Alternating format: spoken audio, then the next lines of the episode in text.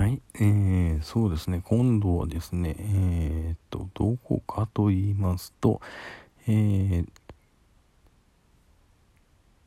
阪急百貨店というところがあったんです。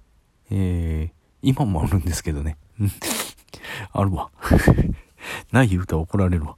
うん、そういうところがあるんです。で、えー、そこのですね、8階、ね、っていうところがですね、おもちゃ売り場になってるんですね。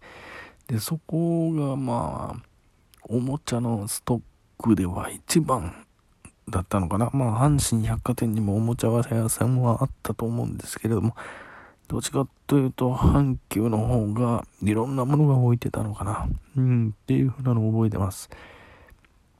で、まあ、近所のね、おもちゃ屋さんとかに行ってもね、ないものが、えー、そこに行けばある。もしくは眺めれるというので、こう見て歩くだけでも楽しかったんですよね。そう。えー、小学校、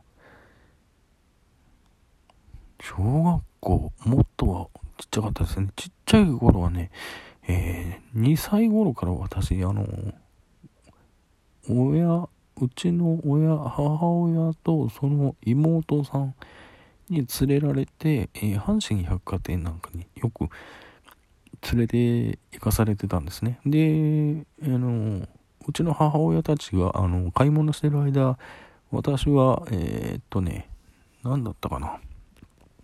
あの、神戸の、あの、熊のキャラクターさんの、あの、ぬいぐるみの、が置いてある、えー、っと、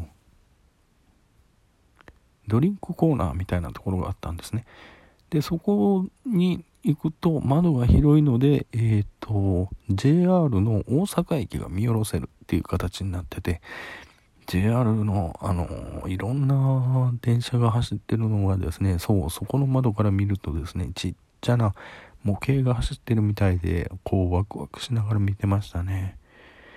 うん、楽しかったです。あの頃。もうあの頃からちっちゃなてっちゃんだったんですけれども、いつの間にかそのてっちゃん熱も、まあ小学校の高学年になると冷めちゃってましたね。